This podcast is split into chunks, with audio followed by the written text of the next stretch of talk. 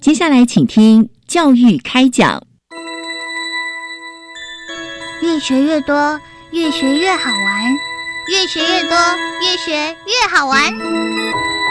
如果教育是春雨，我希望能滋养每一颗种子；如果教育是阳光，我希望能活络伸展每一株幼苗。聆听学子心声，分享教学心得，关怀环境变迁。扩大教育资源的平台，欢迎收听李大华主持的《教育开讲》，教育从倾听开始，一定华来。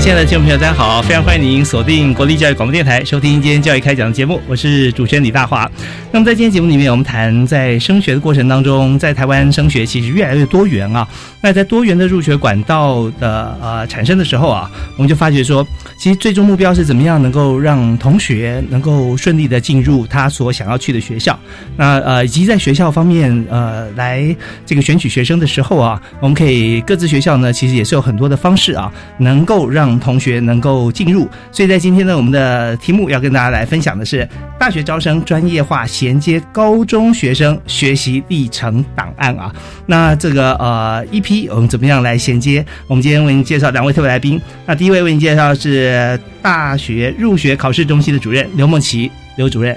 啊，主持人好，各位听众朋友大家好。是，大家认识这个刘主任哈，呃，会知道说在中山大学其实长期哈在这个坐育无数英才啊，现在还是有课在中山嘛哈。是是，那今天非常欢迎哈来到我们节目里面。那第二位是基隆市立八斗高中的校长黄志成黄校长。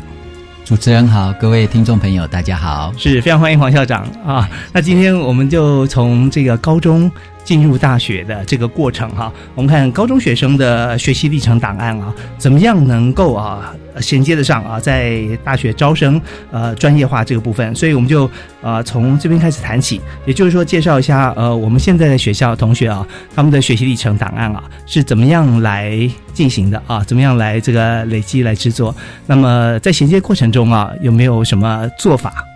？OK。呃，其实学习历程哈是要搭配我们这一次一零八新课纲哦，就是有一些课程上面的一些呃多元化哈。是。那当然一零八新课纲本身呢，要能够落实其中呃。除了是从高中端这边的教学啊各方面，还有一个很重要就是大学哦考试啊招生这一块，会对整个高中的那个教学啊课程这里哈有很大的影响。那学生学习历程其实就是很重视，是平常学生呢在高中三年他学习的一些东西，我们可以用电脑资料库的方式，平常就上传，平常就可以累积。他比较不会说，哎，到最后高三要升学了，要申请入学了，需要看呢平常的一些。呃，包括在学的各种表现呐，课程啊，成果，那不会临时呢才说啊，糟糕，怎么是也 要在那边找？那平常就开始累积，那这个当然又回应到说，这累积的东西就可以回应到我们一零八新课纲会有蛮多所谓的学校会有多元选修的一些课程，是，那当然还有一些校定必修这些比较呃这一次很多元的课程，那这些多元的课程，因为各个学校都会有一些不一样嘛，那是没办法用所谓的大学考。试去把它考出来，所以呢，那我们怎么让学生的这种这么好的东西，能够让他的多元表现或能力？他能够被大学看见，这时候我们就把它放进所谓资料库，叫学生学习历程档案这样的资料库里面。那到时候他就可以呈现说，哦，原来他在学校有这么多元的课程，有这么多能力的发展，有这么多的特色。那透过学生学习历程，那同时他就在申请入学的时候，可以让大学看到这个部分，成为他一个很好的，可以很申请，有助于他申请入学啊，走向所谓的哎理想大学这样的一个。个很好的管道跟机会。OK，非常谢谢黄志成校长啊。那刚才我们讲述这段谈话的是基隆市立八斗高中的黄校长。那校长刚刚有提到说学习历程在高中，因为我们就为了应一零八课纲啊新课纲，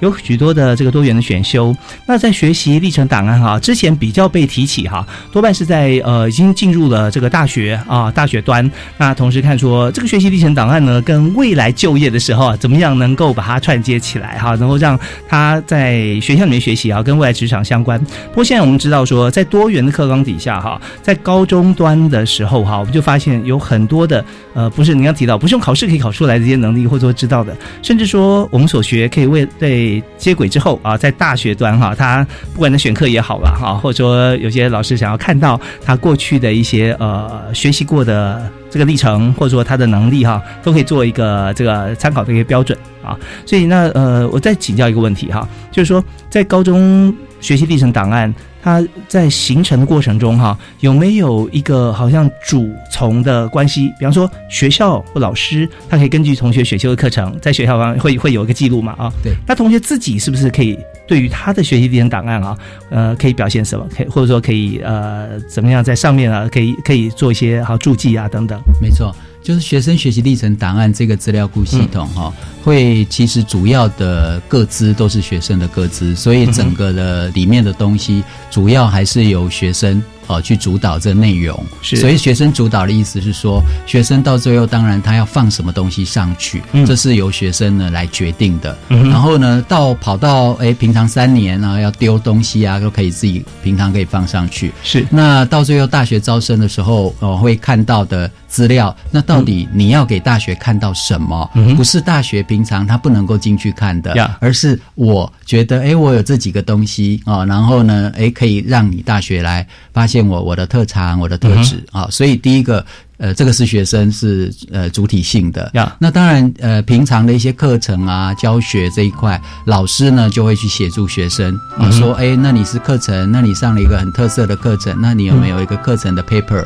小论文、实验研究啊等等？那这个部分其实老师就会去协助学生，然后呢，然后有一些成果可以出来啊，那成果当然就可以好的品质和内容。我想这个是 所有老师就必须要花很多力气去协助学生有。这样的一个成果跟内容出来。好，这大家对同学来讲啊，从小学、国中到高中哈，在高中阶段，我们当然非常重视这个学习历程档案啊。但是呢，对于这些呃进入高中的同学来说，他们是一个新的事情啊。那我们是不是可以想象说，他好像是一个自己的维基百科啊？我我自己我我可以填写啊，但是呢，老师学校方面也可以辅助。因为学老师会看嘛，我会发发觉说高一、高二、高三，那到了高三，发觉哎，你明明什么地方哈，你很有亮点，但是你并没有把它放进去啊。那这些也可以从旁协助，但主体还是学生同学，他要把它完成嘛。对啊，没错。OK，所以从这个角度来讲啊，大家都可以呃，针对学生的亮点，家长啊、老师、同学之间啊，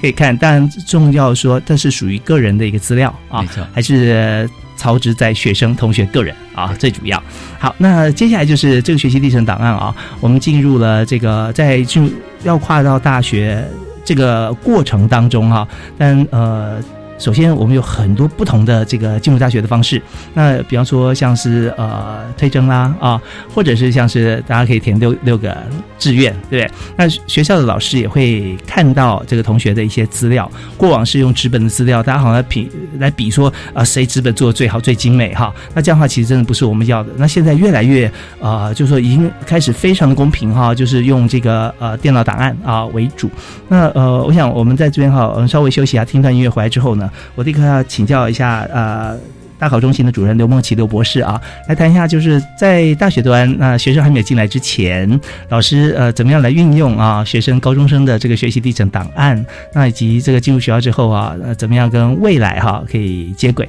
我们休息一下，马上回来。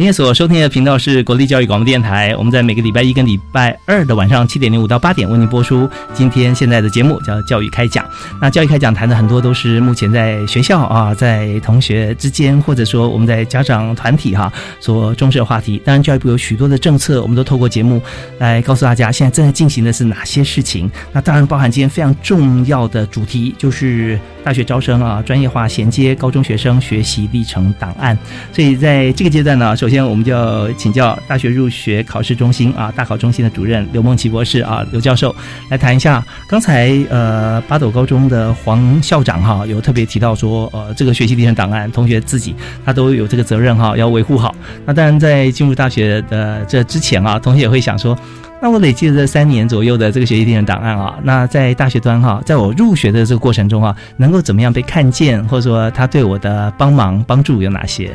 我想这个我们可以先来讲几件通常外界比较容易有的一些误解哈。啊，是。那最常见的误解就是说，其实学习历程资料哈，有时候不见得讲档案，学习历程资料或学习历程档案。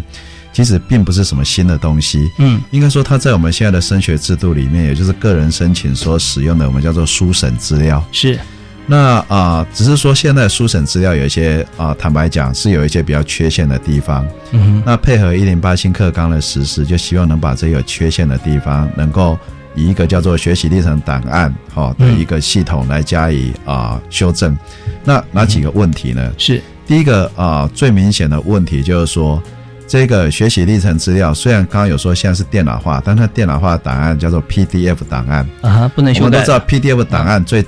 它不能修改啊，倒也还好。重点是大学在审查的时候，事实上无法检索啊，所以其实跟看到书面基本上是同样的意义，也就是说只是更难更难看见。嗯哼。所以我说实话，我听过不少的大学的学习为了方便审查，又印出来用纸本看，否则的话非常不容易看啊。是。那啊，这当然是问题，因为我们知道我们现在在进行任何的资料的审查或检，你基本上要能够检索，嗯嗯，要能够迅速的看到亮点，嗯哼，那而且要方便这个审查者能够很迅速的找到，那这是第一个问题。第二个问题是说，有一些很重要的东西，也就是我们在意的，譬如说学生的在校的一些课程的表现。然后，不管是我们看到的所谓的 PR 值，或者是我们希望看到他在某一个课程实际的作品，或实际的课程学习的表现的时候，嗯哼，那以现在来讲，一个非常大的问题是格式是不统一的，所以现实中来讲，一个大学的审查者，他光是要看，譬如说一百名受审者的成绩单，他可能会看到四五十种，甚至五六十种格式，嗯，这样光是要把同一个领域的。要找出来就非常的困难，很难，真的很难。那这个在有限的审查时间里面，其实等于是浪费审查者的宝贵的审查时间。是，对被审查者，其实是反而让他的心血或者让他的表现，甚至不小心可能会被疏漏。嗯嗯。这第二个要改的地方。那第三个是很重要的事情是说，以目前的哦，刚刚黄校长就要强调，再来的学习历程档案，希望是在三年的过程当中逐。逐学期去建制，嗯哼，那而且最好在重要的成果都要经过老师的认证，那这当然非常的重要，因为否则以现在的情况是在整个都学测结束之后，那我们知道很多都是到时候才开始制作他的书审资料，嗯嗯，那对大学来讲，他看到一个很漂亮的书审资料，坦白讲，有时候心里会想说，是真的吗？啊，这里面会不会有一些奇奇怪怪的地方？啊？那我想家长或啊，老师还有学生应该都很重视所谓的公平性。是，那如果在这方面有一些怀疑，但那个公平性就会比较，也可能会比较受到质疑。那现在大学处理的方法，大概就只好一个一个叫来面试。嗯，所以学生家长叫苦连天，但是真的没有办法，因为没有。我们看到的资料并没有一个比较好的经过一个认证的机制，所以不得不这样做。嗯嗯。那将来的学习历程档案如果能够经过主学期和老师的认证的话，那大学的教授们在看到一个好的表现的时候，他就会知道说，哎，这个老师认证过的，这没有问题，这真的是这个学生表现非常的好。是是。所以啊，我知道说外界啊有一些对学习历程档案有一些啊疑虑。其中一个疑虑就以为这是新的东西，这不是新的东西。坦白讲，就是现在的书审资料加以改善。嗯嗯。第二个，它跟现在书审资料一致的地方，就是我们刚黄校长也说了，学习历程档案的建制固然是一方面在学校端可能会比较详细的收到学生的资料，但是要给大学端看，跟现在的书审资料是一样的，是由学生决定哪一些资料要给大学端看。嗯嗯嗯。哦，我举一个例子，大家比较比较，大家可能会比较在意的，譬如说、学生的出缺勤记录。有人可能很希望大学看到啊，因为他去全勤、啊，全勤啊。那有人可能觉得这不好吧？他其实也不过就是怎样。好，这方面依我所知，像这个就是由学生自己决定。那换句话说，这种东西是控在学生自己手里。是，所以这个跟所谓的各资上面并不冲突啊。你要给大学看的，也就是你自己认为对你有利的地方。是的。那啊，最后我想啊，我很迅速的再再讲两点，就是说，第一个就是刚刚主持人所说的，就是说。准备的这件事情，刚黄校长也有提到了哈。那我觉得啊，这个很重要的观念是，其实学习历程资料或学习历程答案，它可以想象成，其实我说真的，十八岁了，在以前也就是要就业了。是。那只是我们现在个人申请制度，你要是要跟去学习去推销自己，学习历程档案、学习历程资料，其实也就是让你去推销自己的一个工具。所以基本上这样来看，而不是把它当成一个仓库。嗯。举例而言。如果你想申请中文系，你有一些好的，那你在学校有尝试过一些创作，不管是投校刊、参加什么文学奖竞赛，或甚至就是作文课好好写几篇作文，老师非常的赞赏，你把它放上去。但是要记得，就是说你到时候，其实现在书审资料也是一样，要在前面，不管是在你在写自传、在写读书计划、写什么，要把这 highlight 出来给大家看到。是，我再举例而言，那很多的啊，我知道有很多的学生，他可能会收集很多的。啊，不管社团啊，不管竞赛啊，不管奖励啦，当这个当那个，但从大学的角度来讲，想知道说你你为什么要做这些事情？嗯，那你做了这些事情，请问你学到什么？那你学到了这些，请问你跟你将来进大学都有什么关联？那请问你做些事情跟进大学，你为我这个学系做的准备有什么？这是很重要的。是，换句话说，在申请大学学系的时候，跟国中升高中啊，我们要坦诚讲，有有一点非常大的不同。嗯。大学学系很在意的，大家在看个人申请的时候，是学生有没有自己量身的为了这个学系做了一些准备。嗯，那包含在你高中三年里面，那非常重要的就是怎么在利用学习历程资料，好好的把这些呈现出来，而且重点是 highlight 出来，让大学的 审查者能够很清楚而且快速的看得到。OK，我们非常谢谢大考中心刘梦琪刘主任刘教授啊，刚刚为我们所揭示的这几个重点啊，我常会发觉说，现在不管是上课的方式啊，或者说我们入学的方式，好像以前都是研究所的方法，现在啊是大学端要做，甚至有个高中要做。那以前好像研究所要进去的时候，好像说面试啊这种感觉，哎，那现在大学也是一样哈。那所以就很多事情，我们就想到目标导向了。我们最重要就是有一点，就是要告诉教授啊，告诉老师，告诉学校啊，就是说，呃，为什么我是呃。贵系啊，所要的学生啊，这是蛮重要的，因为这是非常目标导向。所以刚才刘梦琪教授提到几点非常重要的，就是在这个格式化的部分了哈。那我们大家都是公平的啊。那再来就是说，呃，在这过程当中，老师呢是有认证过的，所以在大学教授在看这个学生资料的时候，就不会觉得说是不是你好像暑假作业一样拖到最后一天、最后一个礼拜才写出来啊？那这样的话是真的吗？啊，所以这些都很重要。再来就是说，呃。可以选择性的曝光哈，因为现在我们看你求职找工作，你甚至一个人可以有这个针对不同公司，你可以有这个六份履历表，你可以选择一份哈是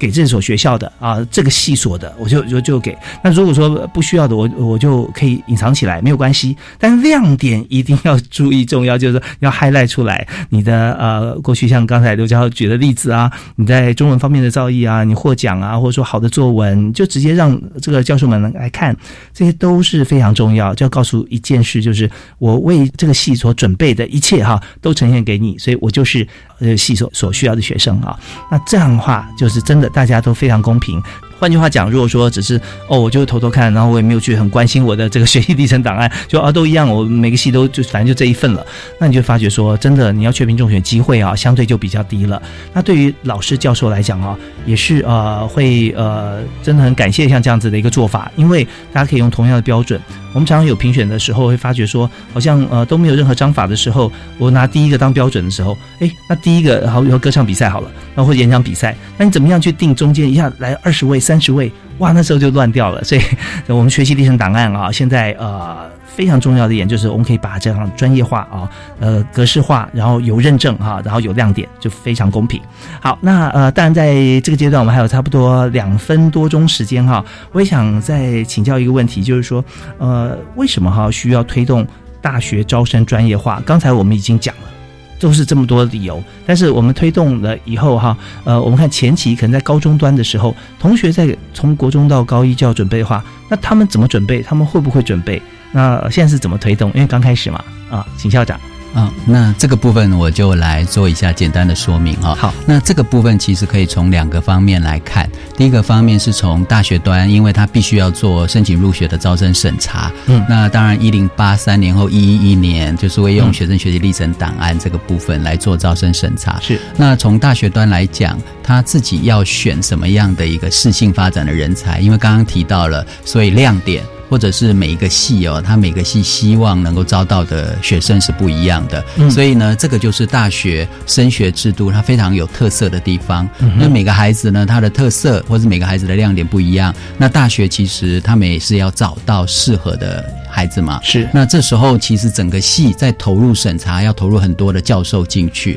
那他如何在自己的审查标准里面，然后呢，能够比较清楚的有一个像 S 呃一个所谓的 key point 这样。这样的一个标准哦，是。那这样其实所有的教授要经过讨论啊，那大家比较有共识，然后呢比较有利于自己去找到适合自己系的的一个人才出来。嗯，那当然这个部分又可以增加一个大学自己招生的品质保证，因为呢，当每当大学本身很用心的有一个所谓的招生标准之后，其实呢，大家整个招生的那个 SOP 也好，或是招生的品质也好，其实就有一定的保证。那我想这个部分。再回到第二点，高中一定也会很高兴。为什么高中会很高兴？因为呢，大学能够呢来定一个很清楚的所谓的呃一个方向哦，一个招生的一个标准的一个方向。那其实会让整个。高中会认呃很清楚的知道说哦，原来大学是这么看重学生学习历程档案，嗯嗯哦，那这么用心的去如何把这件事情做好跟审查好，而品质是好的。是那对于高中来讲，我投入那么多学生呃教学啊课程啊，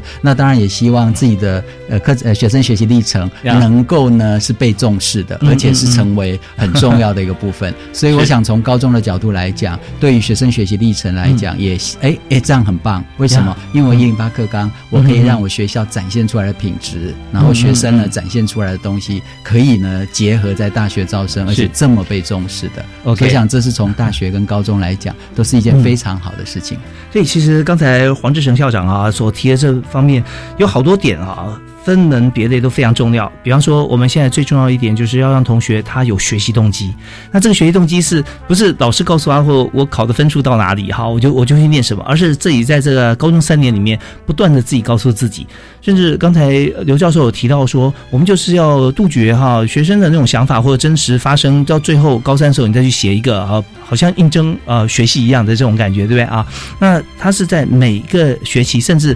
你每个月都可以自我来检测一下，或自我调一个方向啊，然后把未来你想所想要念的系所的应该有的特质，或你是不是真的有兴趣，把这些亮点都都铺陈出来，这是非常重要的一件事情，让同学在对于未来大学学习方面充满了热情。啊，好，那我们稍后回来的时候想谈一下，就是在呃技术面方面哈，我们看到如果三年之后啊，这么多同学普遍都这么亮眼哈，那当然我们还是有一个公平的一个标准，所以审查评量尺规啊这个部分哈，它是呃为什么这样设计啊？它的概念是如何？然后我们预期达到的效果怎么样？我们休息一下，马上回来。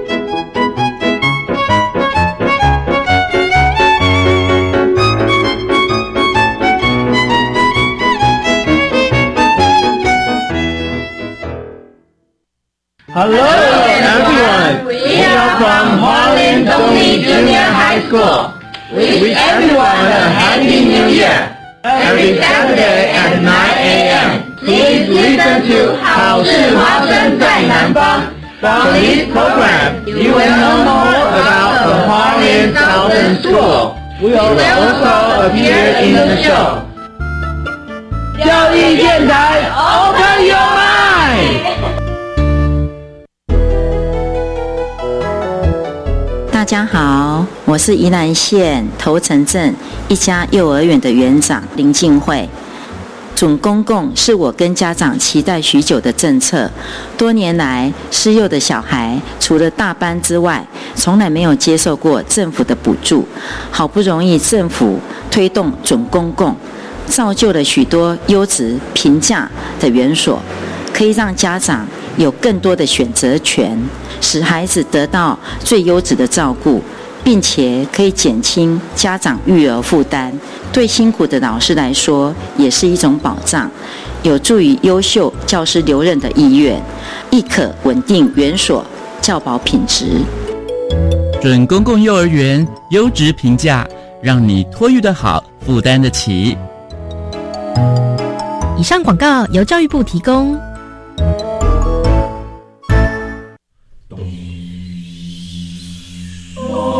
你有吗？你有吗？我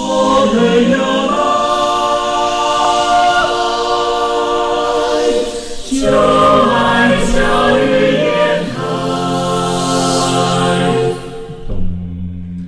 我们是台北室内合唱团，您现在收听的是教育广播电台。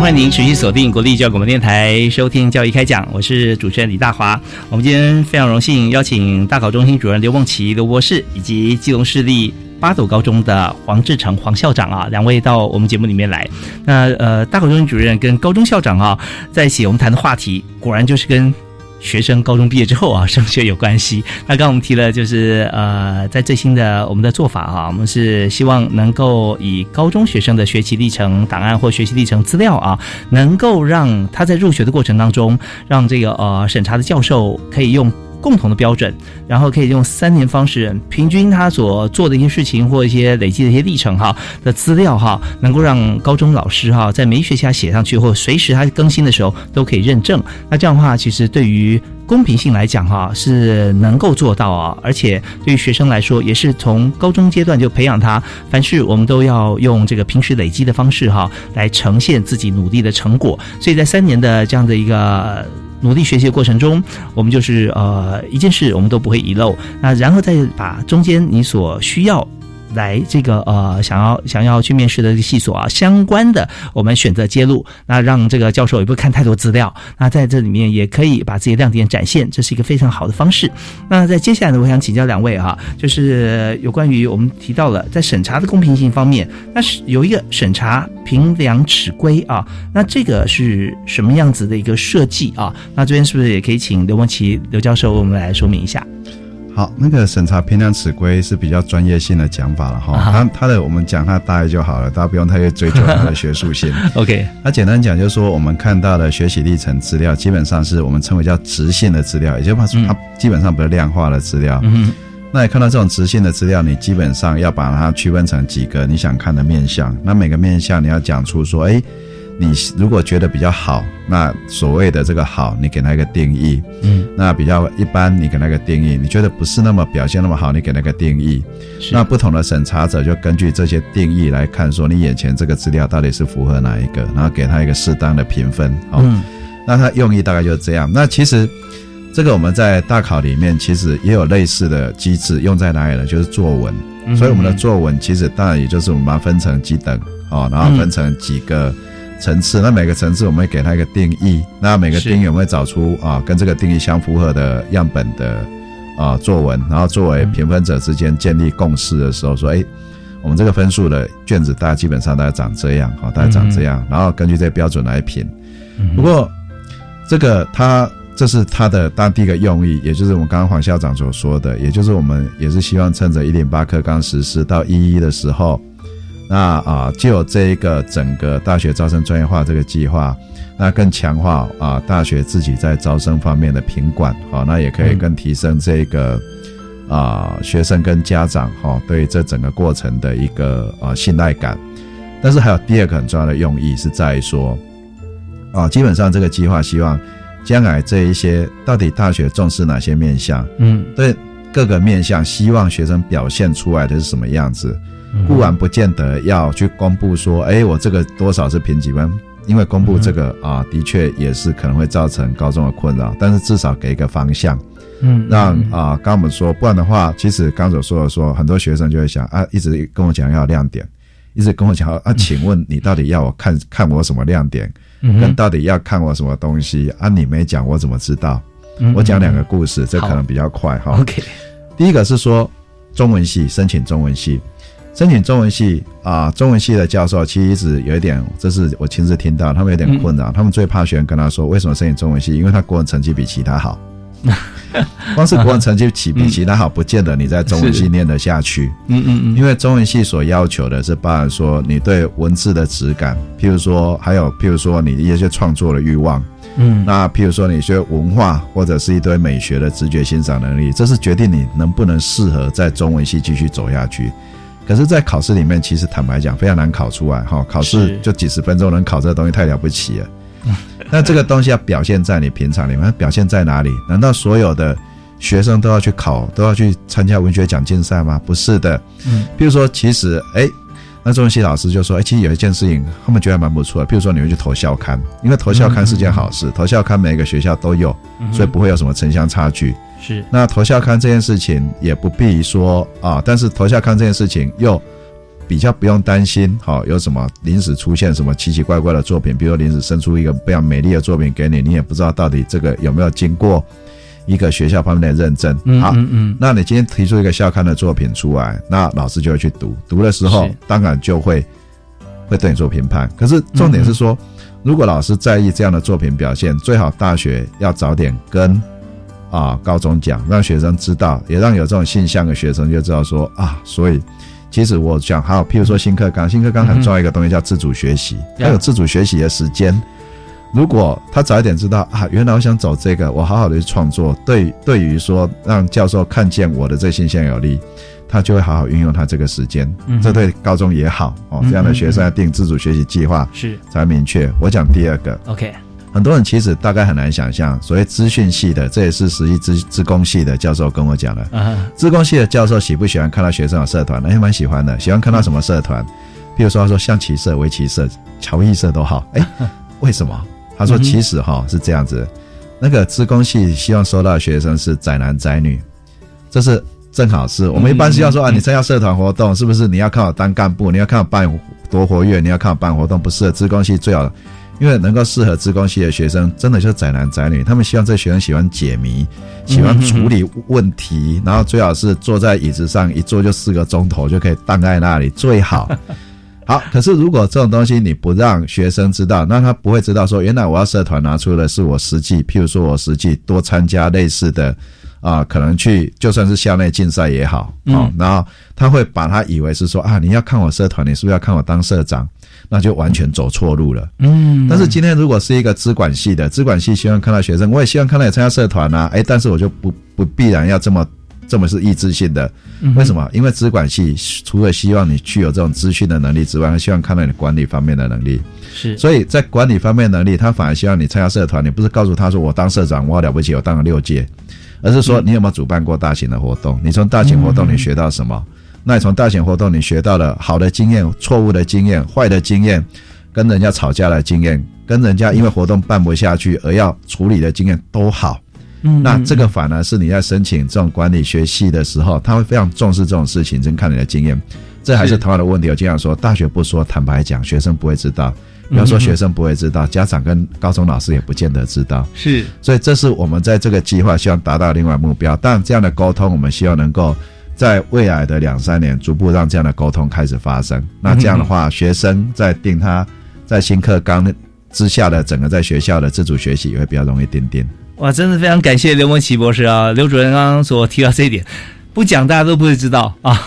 参加社团其实真的，我们常说社团，你去面试的时候，包含在高中要要去读大学跟教授谈的时候，是不是社团都表示说我有领导能力啊，我活泼外向？那事实上在自工自管完全两样情啊！那自工就真的需要研发人员的人才特质哈，那资管的话就是要一个大 PM 啊！我们在从事专案管理的时候，你知道，如果你你是一个能够了解活动，但是完全不懂得这个工程方面，你就没办法用这个最。快速的语言啊，跟工程师来做沟通啊。那反过来的话，就是说你你只会对工程方面有兴趣，但是你根本不知道说外界的 user 端的 UI UX 怎么做哈，UIUX。那这样的话，你也没办法 on 一个整个这个 PM 的一个一个管理。就非常感谢刘梦琪老师啊，呃，告诉我们在整个。大学的甄选的过程当中，那同学一定要知道要去面对的这个我们想要进去的系所，那他们需要也希望我们具备哪些特质？这个教授哈说，我找到我心目中哈，或者说我们这个领域里面哈，真的他有心向学，而且具备像这样子的一个能力的朋友或特质的这个学生的话啊。哇，那真的是得因材而教哈，那是天下一大乐事。重点是说，其实我们有教无类的过程里面，也希望所有同学都能够选到自己很喜欢的啊，或者说很具备像这样子的特质的一个未来学习的方向。大学我们看到呃，大学端来看高中的学习历程资料或学习历程档案的的这个情况里面哈，我们也想了解，就是大学招生专业化哈，呃，以目前的办理情形哈是怎么样，还有就办理的成果如何？就我们看看现在哈，呃，来呃，谈谈未来。我们在一一一年的时候，我们一定会呈现一个另外一番风貌嘛？是那这点，我们也也请这个呃黄校长帮大家来这个提示一下。好，目前呢，这个大学招生专业化哈，在办理的那个大学啊，也越来越多哈。用两年的时间，其实已经有三十所大学，然后接着呢，几乎呃参加了大学所有的校系。哦，全部都会进来，因为学生学习历程其实是以系为单位，每个专业不同，然后去发展所谓招生专业化的。刚刚提到的那些审查标准的评量尺规啊，这个部分。那所以呢，这一年去年有一整年的成果，那我们也发现说，其实呢，大学它真的必须要投入很多的心力。因为呢，大学教授必须要好好去讨论有关自己整个的，哎，我要用什么面向？我希望我这个戏看中的是孩子的什么样的特质，或是什么看中他的亮点，或者刚刚提到的，呃，他在其他方面展现出来的某些特色也好。那这个部分，其实大学目前他们就是以去年一整年下来，他们各系都很努力的在做这样的研发。各位可以想象说，其实大学真的对于这个部分必须要花很多。人力跟啊下去，那同时以我自己是高中校长来讲，我也看到有点非常棒的是，因为大学要审。啊，或者是招未来的高中，可是大学它毕竟它不在高中现场教学，嗯，所以呢，可是他又要招收的是一零八新课纲，他又要了解一零八的课程哦，是，他又要了解说未来的孩子在一零八会学到什么，所以他要了解高中教学的现场，在一零八之后，孩子呢基本上会是什么样的一个呢成果会展现哦，那这些大学其实透过这个专业化，很棒的是。我刚刚提到的，他对于高中就必须要更密切的交流，哦，因为他必须要做好这个部分的准备嘛，因为一一年就要做就要用了，所以他在研定的过程，我自己看到了大学他就必须深入的了解目前整整个高中教学的一个状况，所以那个互动啊、交流啊，就成为这个计划呢非常重要的一个部分。所以呢，我觉得是这两端，就是育才也好。哦，那当然，大学育才是高中嘛，选材也好，这两端这样的结合在一起，其实呢，我想对于育才来讲是一个很好的一个呢这个帮助。那当然，对于选材来讲，这双方是非常非常有利的。那整个招生专业化，目前看起来，大家呢在发展的呃这个评量尺规都已经很具体的不断在研发啊。然后重点是，大家也看到了，原来高中的课内。是。是这么多这么丰富多元的，在一零八课纲，嗯，也就是说，呃，可能外界都会有一种担心说，那未来要不要去外面呃参加补习啊？要不要去做很多的课程以外的比赛啊？然后取得很多的奖状啊？要不要去做很多的研习时数啊？要不要学生还要去做很多服务基点啊？其实以目前我看到大学，因为它密切的去认识所谓的高中的丰富的课程啊、教学啊这方面，其实呢，整个课内的玄学历程这一块会是最重要。嗯哼。哦，会在，因为在这里毕竟是全国一致嘛，嗯，所有的学生他都在校内有很多丰富的资料或成果可以展现，是。而大学也知道了，嗯。那他其实对于整个对于校内的重视这一块，我觉得呢是毋庸置疑的。那也可以比较让外界呃总是会担心说啊，那要不要呃要很多外面？那这样会不会有些人是不利啊、贫富啊等等？嗯那我觉得透过这个计划，可以让这件事情呢有更好，就是说，哎，其实大家不用、不用太担心对，啊担心，对、嗯那个部分可能都是大家自己多虑了，是啊这样的一个情况。OK，其实我们刚刚从呃黄志成校长啊，他目前是在基隆市立八斗高中啊，为这个同学为社区来服务啊。我们也知道说有一点就是，其实最呃担心的啊，就讲可能是家长啊，家长其实呃。最最关心哈，也也担心，因为任何一个改变都会让人想到说，那我我这样子，我不能照以前的方式按部就班，那我该怎么做？那很好的例子就之前我们有一个服务学习啊，这个部分超额比序啊，大家还记得吗？当时国中啊、高中啊什么等等哈。那像这样子，大家会担心说，我是不是一定要去呃出国啊？到哪里？要柬埔寨，到到缅甸去帮助我更更远，我到亚马逊河 去服务这个上游的原住民。其实事实上其实都不会的。我们到时候可能在学校里面哈，我们就看有多少时数的服务学习啊，整理一下环境啊，各方面，只要这个时数达到，其实就 OK 的。意思就是说，我们并不是要设一个高标准啊。而是我们希望哈，透过多元的这个管道哈，能够呈现同学哈他一个不一样的风貌。那这简单，这个黄校长要补充嘛，对吧？对，其实刚刚主持人提到一个非常重要的重点，也就是说，我们不是在做基点的，也不是在说服务学习你要越多分越多啊、表示呃越多时数越多分，嗯你的奖状越多张越厚，称越重，然后所以越多分。那其实就刚刚整个介绍大学的招生专业化，为什么他们招生专业化？就是因为他要量身定做属于细要的人才，是，所以他不会是所有人一视同仁，我们来称重吧，我们来看奖状张数，不是绝对不会是这种所谓的比序，也不会是这种所谓累积点数。嗯我觉得这一点呢，是刚刚主持人提到一个非常重要的重点。嗯嗯，是，所以说这边我们呃也是校长再三跟大家来做一个说明哈。我们最主要呃做这件事情呢，就希望说平时我们累计呃平常过程中的努力，我们也不再去呃推崇说哦这个临时抱佛脚，说我考运好哈这种事情，我们都希望说平常努力一点一滴哈，其实都可以在一定的时间之内啊，在三年里面哈，我们呃在一个过渡期间，我们就展现给我们下一个阶段的学校教授能够看得见，而且。更重要的是，大家所看到的这个方式哈，其实是一致的啊。我们是有这个规格化规范的。那在这个呃情况底下，我们就会知道说，公平这件事情，我们是可以透过一些制度的改善啊，可以达得到。那呃，但在今天节目里面，呃，刘梦琪刘教授哈，刘主任他目前是在呃负责大考中心、大学入学考试中心的所有的这些呃事务，所以我们稍后也是一样休息一下，我们听一段音乐啊，回来之后啊，我们还有点时间，我们再把这个未来可能进行的方方式啊，呃，再跟大家来做一个说明哈，让大家更能够了解。好，休息一下，马上回来。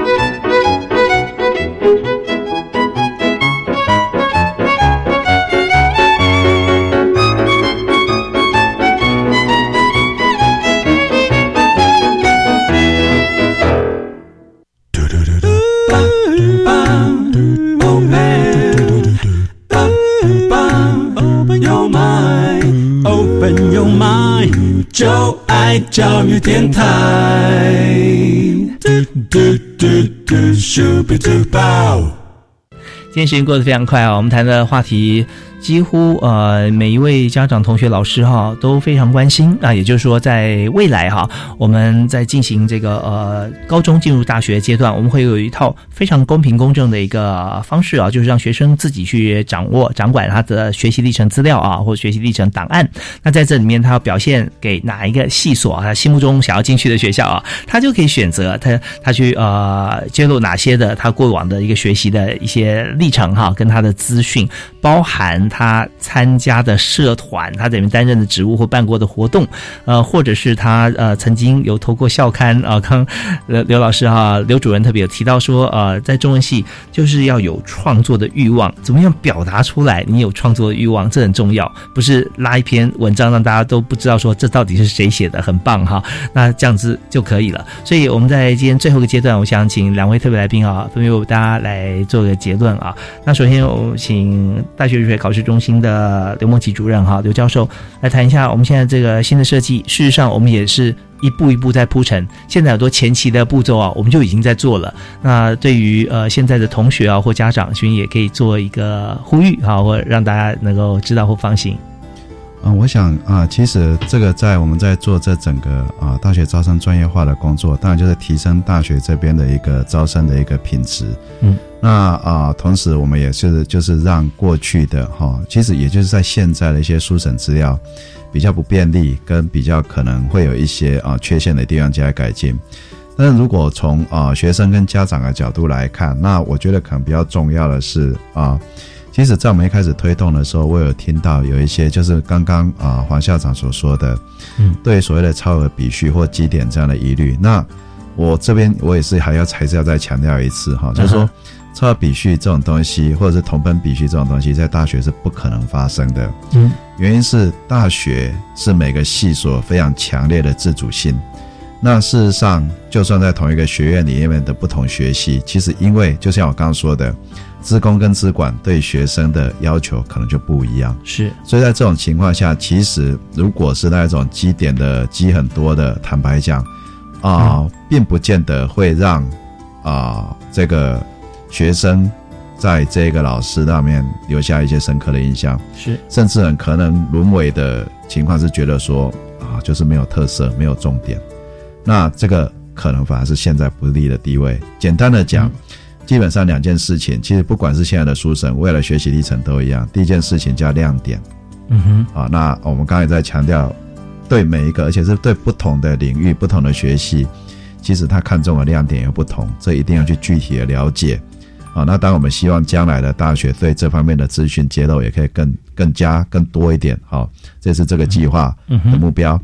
第二个，我觉得啊，刚刚其实我再强调一次。其实大学会非常重视学生在整个资料最后呈现出来的，我们称为叫醒思，或者叫整理、反思，或者叫做你有办法把你说的这些资料做一个合理的说明，说明其中的意义，而这个意义是能够跟你过去的学习、对未来的展望，还有进大学学习结合起来，这个整体性的反思能力。这个是很重要的，嗯，也就是说，其实对大学的审查者而言，很多的审查者，其实我所听过的都很怕一种情况，哦，就是学生只会罗列资料，可是罗列资料，他却没有办法去说明说这些资料到底你为什么要做这些事情，嗯你做这些事情你的想法是怎样，你有学到什么经验，你有得到什么教训，你的这一些经验教训，或者你做当初做它，你做一些规划。跟你未来要走这个领域，或者讲白了，就是你为什么想要选择这个学系，其中中间的观点是什么？很多学生把所有的资料一点一点机械式的列完之后，却没有做这个说明。嗯嗯，那这个会让这个学生的资料跟其他的资料基本上无法区别，甚至也显得出，就是说看不出来说这个学生他到底有心或者无心。那这是非常重要的能力。我想这个可能是未来在准备，不管是现在的书审资料。或者是将来在准备学习历程的时候啊，会建立学生跟老师还有家长要多注意的地方。是我们非常感谢刘梦琪刘博士啊，刘教授，呃，他提的这个观点，我们中间可以归纳好多的部分啊。那刘老师他提的一个就是要有亮点啊，你一定要有呃。为何而战的像这样子一个亮点出现，或者说你曾经有什么样子一个对这系统来说是看重的？那当然还有就是醒思反思。我们常说，呃，如果你只会倡议，但是不会执行，就好像你只会把资料都都把丢上去，或者说你看你的电脑上面你的桌面可能很缤纷，但是你都没有去做过一个归纳的整理，那怎么会有一个整理出来的一个结果，然后让老师啊让教授可以看得到说你做这些准备是为什么？哈，那呃，但就是再来就是我们。常常会思考到，我们有时候兴趣很广泛，我要选这个科系也可以，选那科系也可以哈。那但是你总是要把你选这个系所你所应该具备拿出来给大家看的是什么，选那个系所你应该拿的是什么，然后把它分类分清楚。像这样的话就能够哈击中你的标的哈，也就是说能够让呃你的亮点被人家看得见。那这些就大家同学也不要紧张，因为从高一开始就可以来收集了。那现在高二，现在高三，其实我们还是可以啊花时间来练习，把它分清楚啊，然后找到自己的亮点。好，那接下来呢，我们也要请黄志成黄校长啊来跟大家来做一个结论。好，嗯、这个招生专业化哈、这个整个计划，我觉得它非常棒的，而且它很显然的就告诉我们一件非常重要的事情，就是学生学习历程哈、这个资料或者学习历程档案，其实真的是非常重要的一个部分。那这个部分当然就是除了表现出说，哎，我高中端。透过我各种多元选修、校定必修，或是刚刚提到的自主学习，那可以引导学生可以更适性的，或者是更多元的展现出所谓的特色。然后呢，把自己呢，可能哎，我喜欢文学，或者我喜欢土木，或喜欢机械，或者是什么，你那整个特质在高中这三年你就去探索，是探索到最后呢，你其实慢慢慢慢慢会走出，发现哦，原来自己的兴趣性向是哪方面。嗯也就是说，未来透过学生学习历程这一个部分，一则它不只是为了大学升学啦，当然就是自己在这三年的学习里面就应该是不断探索，不断的探索。是哦，那探索的历程其实就让学生其实会更成熟。哦嗯，更懂得我要怎么思考，嗯因为呢，我们并不希望我们只有透过统一的一个大考试，嗯然后呢，学生呢在其他的三年这部分，好像就只为了考试这样子而已。那未来当然还是有考试，只不过这个部分学生学习历程可以引导，我觉得是未来人才啊，我们重视的是说学生未来的竞争力啊，嗯未来人才的一个需求。我想多元或者是思考。然后比较有各种可能性的，这个也会展现在一零八新课纲。然后呢，就会透过学习学习历程，自己慢慢去让自己在这里很丰富。是，那当然，大学招生专业化这一块，当然他看重的就是这个部分，整个可以衔接起来。那我觉得是让大学跟高中可以一起，然后呢做育才跟选才可以做得更好。嗯，是非常谢谢黄志成校长啊，基隆市立八斗高中的黄校长。黄校长刚刚提到这一点啊，让我非常有感触。也就是说，在高中阶段，其实你就可以开始自我对话，你喜欢什么，然后给自己一个理由，你为什么喜欢，然后你试试看，多去尝试啊，多去做。那在这边呢，我们刚才有提到说，好像呃 UI UX 啊，使用者界面跟这个 user interface 跟 user experience，那你就会发觉说，你要去这个呃。报学校，你要去面谈的时候，你的 user 端是谁？其实就是坐在你对面的教授。那他所想的是什么？那学校所想的是什么？为什么要招你进来？为什么你就是那位同学？所以我们就反复的反思哈，这也是刚才呃呼应刘梦琪刘主任所提到的。我们在整个过程中，我们要反思，所以在探索。以后呢，我们要有一个 conclusion 啊，我们要把所有我们尝尝试过的一一做成结论啊。那这样的话，我们就可以给自己一个很好理由。重点是说，我们要非常尊重我们要去呃面试的这所学校的系所的老师啊，那给大家一个。共同的一个理由啊，那我们来了，然后我们也想进来，然后确实你也准备好了，机会是留给准备好的人啊。那在最后一点点的经验分享哈，其实因为我在这个人力方面的这个市场哈，看到这么多的一个呃故事，那其中尤其创业哈，创业我们算了一下，平均大概呃一个专业工作者要创业，平均来讲是九年的时间。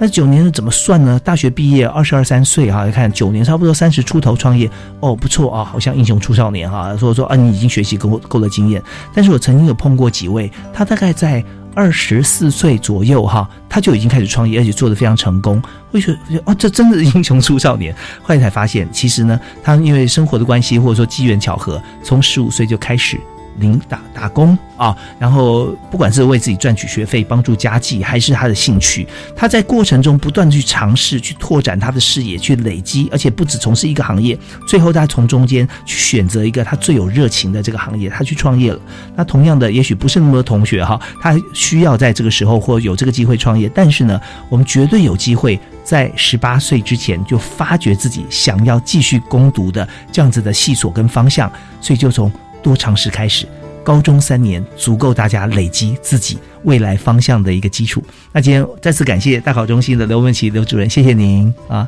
谢谢也谢谢金融市第八斗高中的黄志成黄校长跟大家分享这么多，感谢两位，谢谢，也谢谢大家收听。啊，我们下次再会。啊，拜拜。